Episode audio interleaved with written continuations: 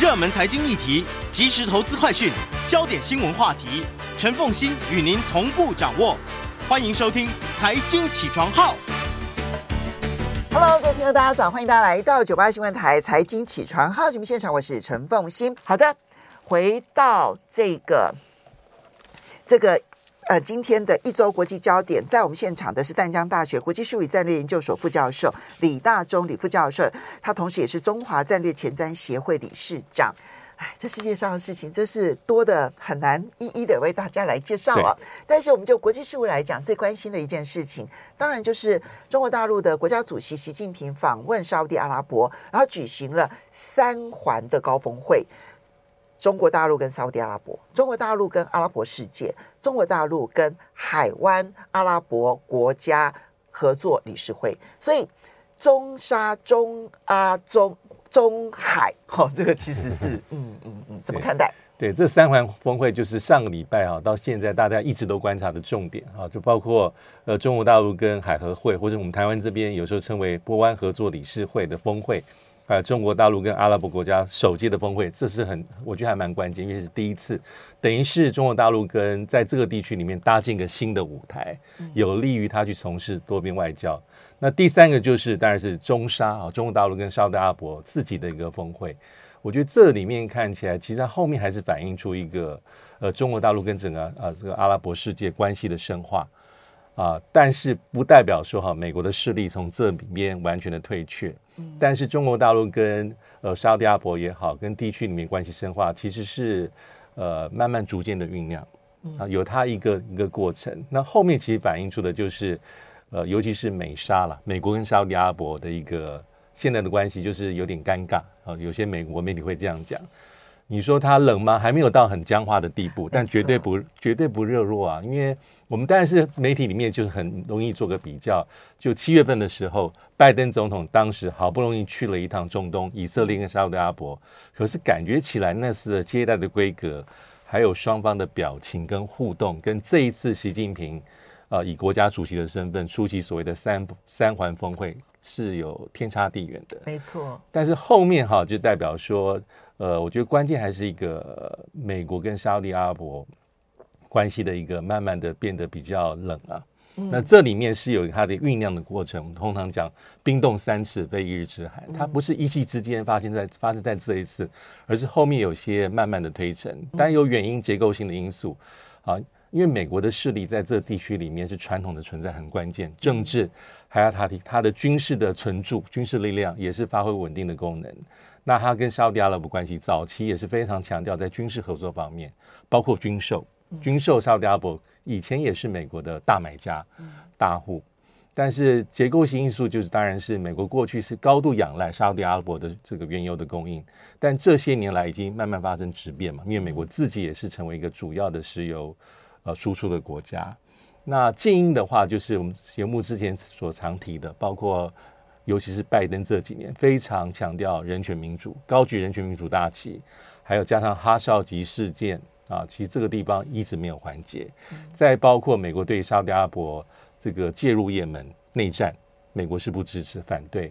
还有拜登政府其实一上台就封住了这个在川普任任内最后的几笔重要的军售中东方案。包括出售当时沙特阿拉伯的这个精准弹药，是攻击性的武器，还有阿联酋就是啊啊这个这个 F 三十五的战机，嗯、这个攻击性武器的禁令一直没有取消。嗯、那这一次啊，即便是拜登七月份去访问中东啊，沙特阿拉伯也没有改，也没有改变。它只是有出售啊防御性的，比如说爱国者飞弹跟萨德系统给给阿联酋跟沙特阿拉伯，如此而已。那 F 三十五还是没有恢复，呃，没有没有办法恢复，因为它是属于比较攻击性武器，所以有近因也有原因。那但另外一方面，中国大陆在中东地区的一个布局跟发展，大概就是很稳健的。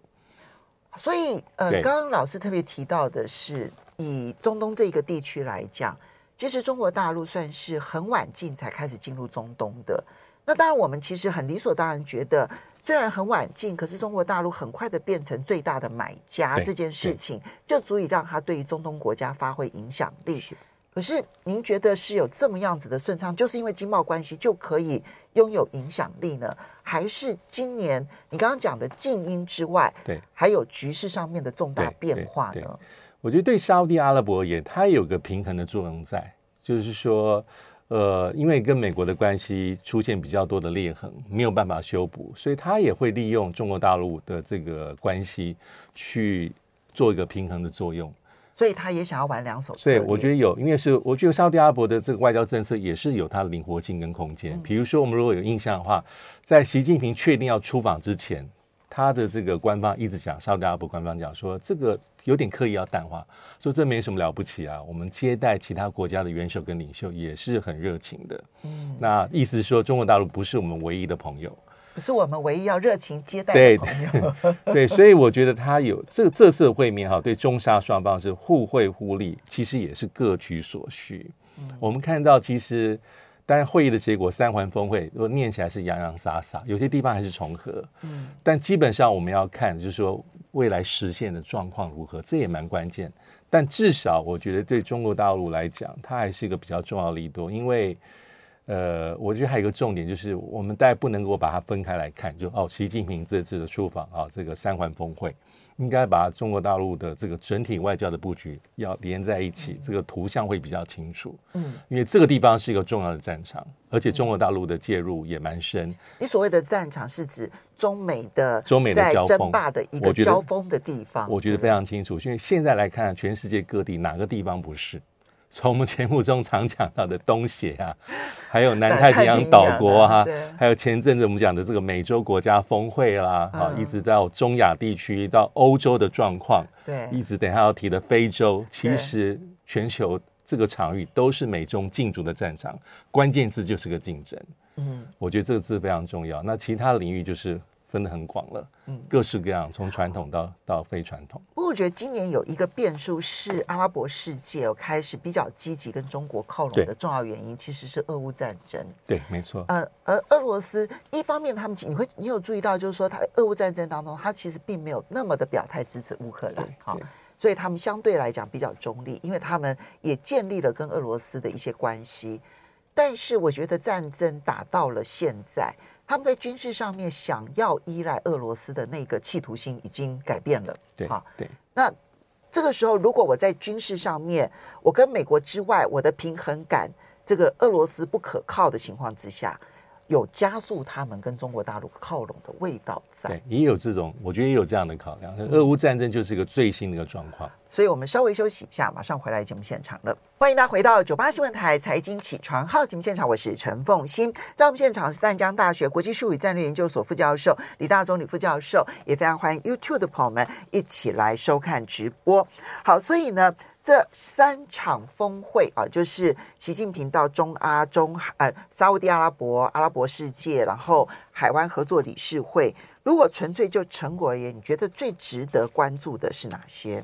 我觉得呃，因为它达到很多具体的东西哈。如果我们去看这些合作的项目啊，目前所公开的，老实说是洋洋洒洒，它几乎是所有层面。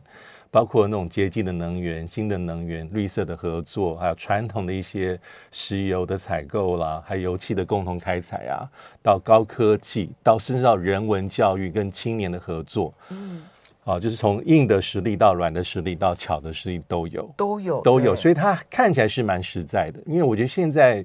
假设是就因为多到找不到重点，对对，我看到很多的报道找不出重点。对，它的那个数字量其实非常大，资讯量非常大。好，我觉得现在就是说，因为后面的背景，我觉得即便是双方会否认美中之间，嗯，但是未来的美中竞争，我觉得就是牛肉啊，你能够提供多少比较实质互惠的东西也很关键。李老师，因为这里面呢，美国现在最在乎的其实就是石油美元会不会被对油气人民币取代。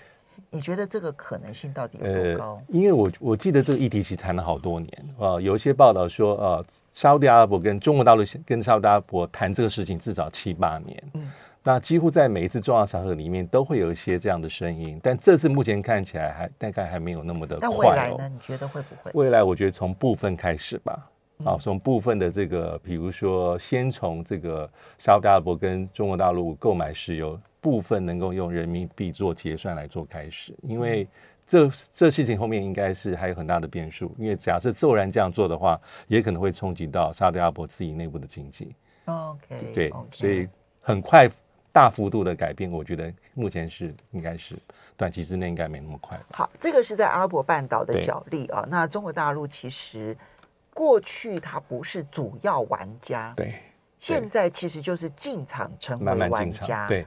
那美国势力衰消退这件事情，其实是从他阿富汗、伊拉克撤军之后就已经开始，还会有持续的多大的影响？这个就是一个转折点，我们大家要观察的。另外一个可能的战场，其实就是非洲了。很快的，美国呢，其实去去年底的时候，他就已经预告说，今年底美国跟非洲国家要举行美非高峰会，哈，啊，不是去年去年的时候第一届，哈，呃，去年是预告，呃，去年预告，去年预告，预告，因为在奥巴马的时候举行过第一届，没错，是。那现在呢？拜登上来了之后，他要举行第二届，时间点就是这个礼拜，就是今天，一直到礼拜四。对，真的是让人家目不暇接哈。这边中国大陆才刚结束三环峰会，美国那边早就因为这个次策划已久，因为你要邀请。他带这次带有四十九个非洲国家领导者会齐聚华府，这个绝对会有很长的作业的程序。我记得非洲国家是不是六十几？五十四，五十四，五十四国。对，所以四十九个很多很多了。因为上一次的确像刚才凤青所提到，二零一四年八月，那是奥巴马任内的第一次，当时有五十国的非洲国家领袖领导者齐聚华府。那而且老实说，奥巴马还是比较重视非洲，嗯，嗯啊，也有说出版所谓的这个非洲的战略文件。那川普时期哈。川普比较特别，他其实不那么在乎非洲，他也有讲过一些对非洲比较不礼貌的话。那后来也想要修补非洲关系，但是他也出版过所谓的非洲战略文件。但是，呃，川普是从一九九八年克林顿访问非洲之后，第一位没有去过非洲的总统。这可能跟他任期有关，因为他就做一任四年就下台。那拜登上台之后，他基本上是比较跟奥巴马。的政策会比较像，会比较重视非洲。那而且我们看美国国务卿其实去年年底去过一次非洲。那今年七月份这个布林肯二度出访，所以他去了肯亚、奈及利亚、塞内加尔、南非、刚果跟卢恩达，而且都有他的特殊的目的。嗯，其实就要做在非洲的布局。你你其实我们因为呃，当然我们有的时候要把地图画出来，有的时候要把它的原物料画出来，找出来。对。其实，嗯，这个，呃，奈及利亚这些，其实，在它的西非这个地方，算是重要国家，是都是重要国家，都是重要国家。对，像刚果是因为它的矿产特别的丰富，是是，而且是现在电动车非常需要的矿产。对对，而且有些它的是政治目的，比如说去年去塞内加尔，因为。呃，塞内加尔应该是这个今年的非盟的轮值轮值主席。嗯嗯，嗯。那肯亚也是很重要的国家。嗯、那今年去的是南非、刚果跟卢安达。那南非更不用说，嗯、因为南非也是美国要拉拢的关键，而且南非也是金砖国家主要的成员。嗯、那之后，南非总统不是又访问华府，也见了拜登。对。所以这个布局很多。那现在很多人说哈，看起来美国在这个非洲地区的布局，它有点它的特征啊，跟拜登跟过去稍有不同。就他比较重视，我是外交词音上讲，他姿态是比较软的，而且这样我们相对川普对，而且这个感觉哈，其实我们不陌生。他说我们是平等的伙伴，而且我有人说了，比较不像川普时期，比如说当时的国务卿庞庞贝奥去非洲大陆，会比较直接攻击。中国大陆在非洲的经营，包括“一带一路”，说是什么新殖民主义啦，什么债务陷阱啦，让非洲国家债台高筑啦，等等等等。那现在很多人说，拜登是走软性路线，比较不用说说教的方法，说你要怎么做，你要怎么做。而且现在关键字是竞争。美国现在讲的是，因为中国大陆老实说，在非洲布局非常非常久，而且有它历史性因素，它下的功夫比美国多，尤其在经贸、在基础建设。那现在美国的讲法是说哈，我我有条新的路给你，你们看看这条路其实也很好，而且我不逼迫你要选边站。这样的讲法其实我们听起来好像，因为澳洲不是最近对南太平洋国家也是在讲类似是平等合作，我绝对不上对下对你说教。我们的出发点不是自己的三内利，而是因为为了共同繁荣嘛。所以要说平等，然后说不由上对下的说教，就代表。以前他们让别人有这样的感受，而且他们认知了，所以现在他们可能我觉得这蛮好的。意思有点是承认过去给别人的印象，他可能说我无意要这样做，可是你们认为，所以现在我觉得有趣的地方是因为。呃，其实呃，今年不呃，美国也有一个非洲的战略，一个新的文件了，但不多。但里面我就是强调，我刚刚强强调重点，意思是说，我们给你一条新的道路选项，嗯，而是平等的。那所以这些哈就铺成了这次的峰会。那这次峰会是第二次，拜登非常重视，而且里面讨论重点很有趣，因为媒体就喜欢问美国说，哎，俄呃中俄是不是重点？但美国的官方就会。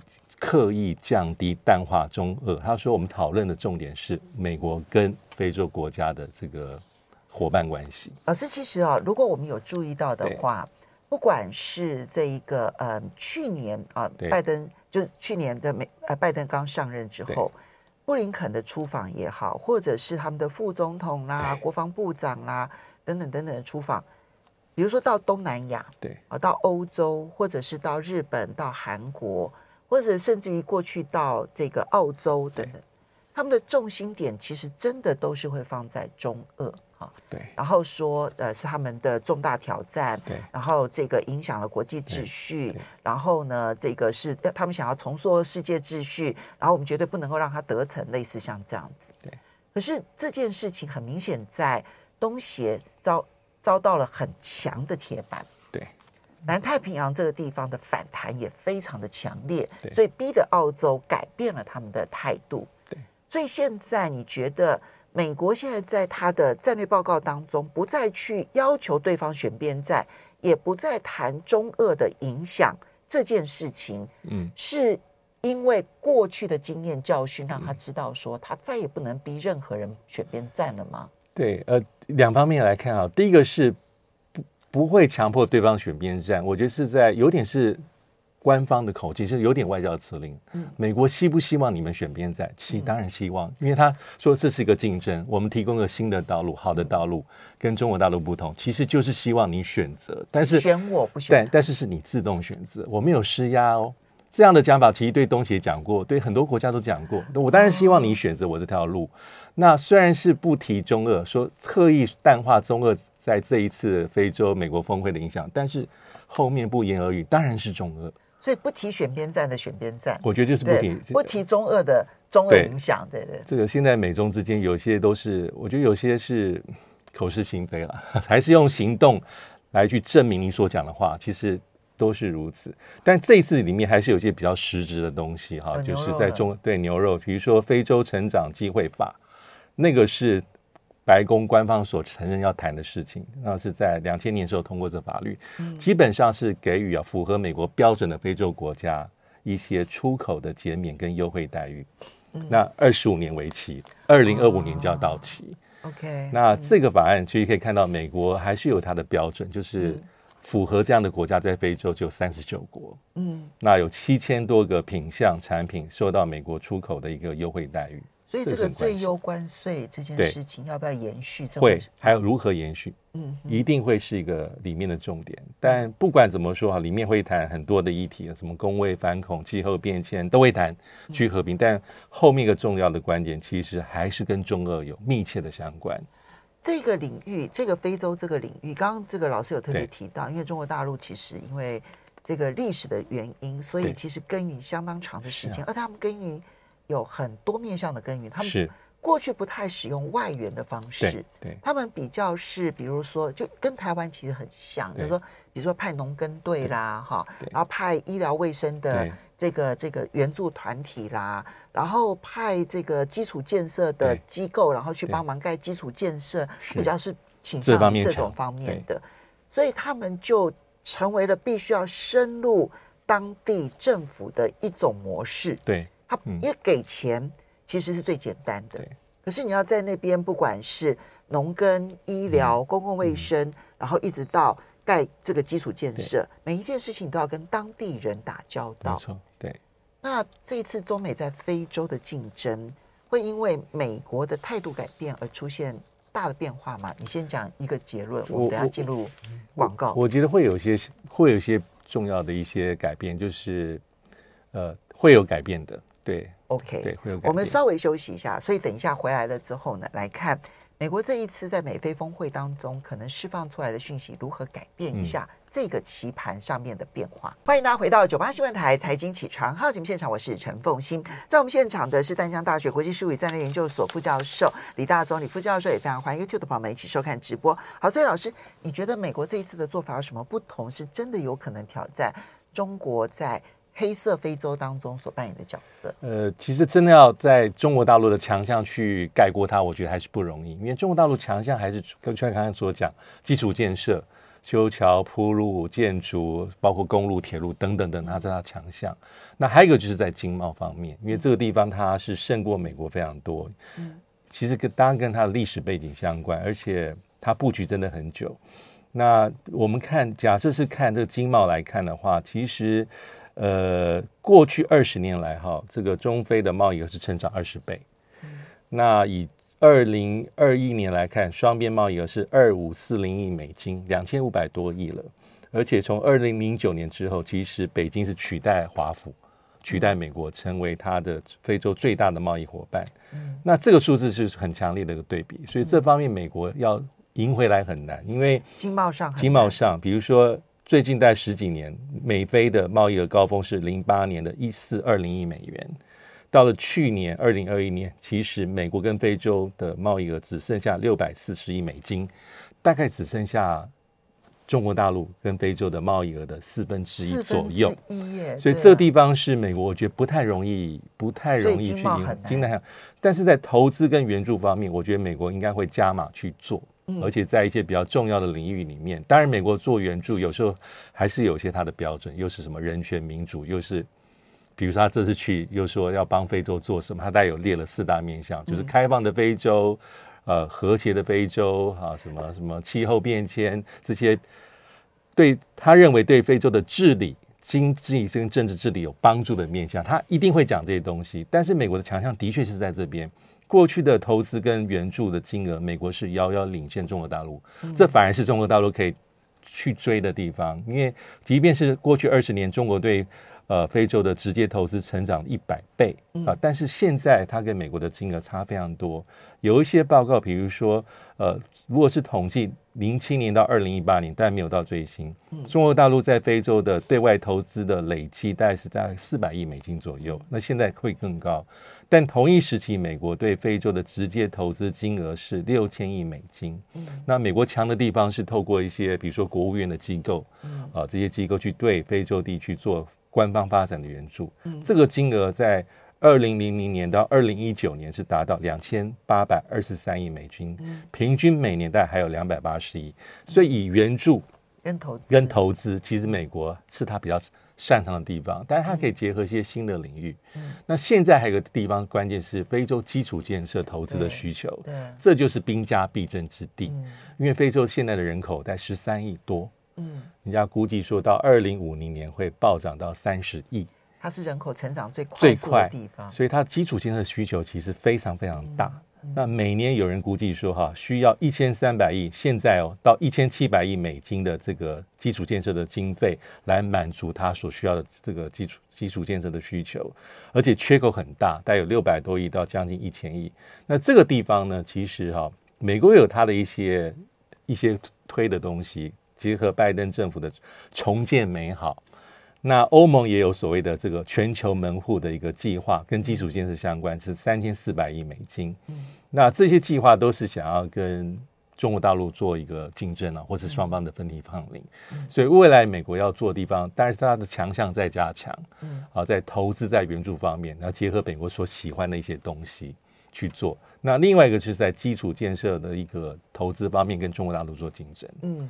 所以你看到这个战场，像双方其实各有所长，对对不对？好，那正在努力的学习对方的长项。对，好，非洲的大竞争。不过接下来我们再来看到的是二零二三年国防授权法，这是美国制度的一环啊，就是他们每一年的国防预算其实要经过国防授权法授权了之后，他们才可以动用他们的国防预算。所以每一年国防预算多少，其实是要看国防授权法。是，而国防授权法里头还会附带很多的附加条款，这些附加条款都会决定是未来一年它的这个对国际上面的安全政策。没错，现在就是哈，在十二月九号的时候，众议院通已经通过它的版本了，三百五十票赞成哈，这个八十票反对，而且这个法案的金额啊，就是国防美国的下一个会计年度的国防的这个预算是八五八零亿美金，八千五百八十亿，比前一年二零二二年的国防支出增长百分之八，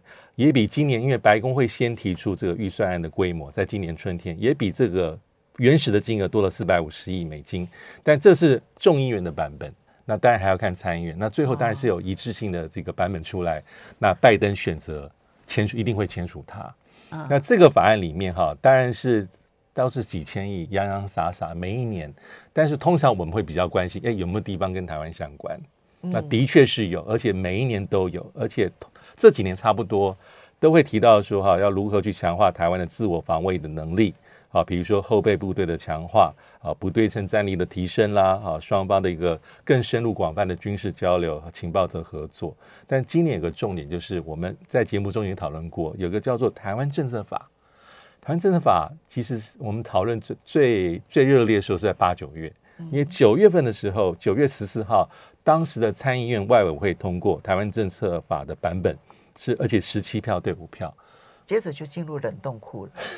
接着那时候说，等到选完，对，说哎呀，可能会来不及，因为美国又有期中选举，又会放假，等等等等。嗯、那当时就有一派的意见会估计说啊，会并入到所谓的 NDAA，就国防授权法。那目前看起来是往这方面去走。嗯，的确在呃众议院通过的版本里面哈，这个把过去的台湾政策法的部分的内容把它放进来了。嗯，那尤其是大家比较关切就是。五年一百亿美金的这个军援，哈，透过这个外国军事融资的方案来提供台湾每一年最多二十亿美金的这方面的援助。那这个内容是保留在这一次的这国防授权法的众议院的版本里面。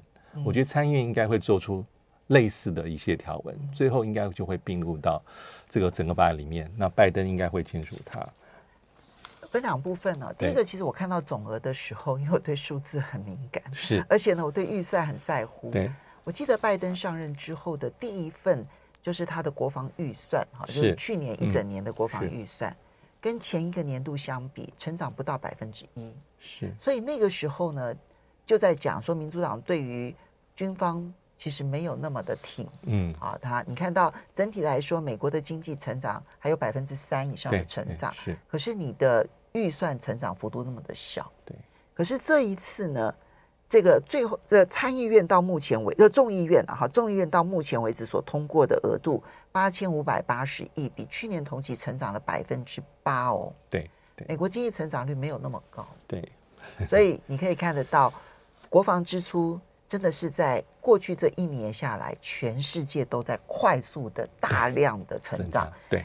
一年成长八百亿是很大的金额，你要知道八百亿美金和台币的话，那是嗯是是是是两兆哎，嗯，很可怕，两兆哎哈。对，然后嗯好，那第二个部分当然就是这里面要对于台湾给予一些这个提供贷款嘛哈，不不提供协助，直接提供哦，直接提供的是二十亿美金的军事武器。哈五年共达一百亿美金的军事财政援助。是老师，你们搞战略的人怎么看呢、啊？我只有三十秒。呃，这个我觉得后面第一个是反映出哈美国的一个现在对台海局势的一个评判了。他认为说这样子对台湾最好，嗯，能够台湾台湾提供台湾在军事投资上募款能力的提供。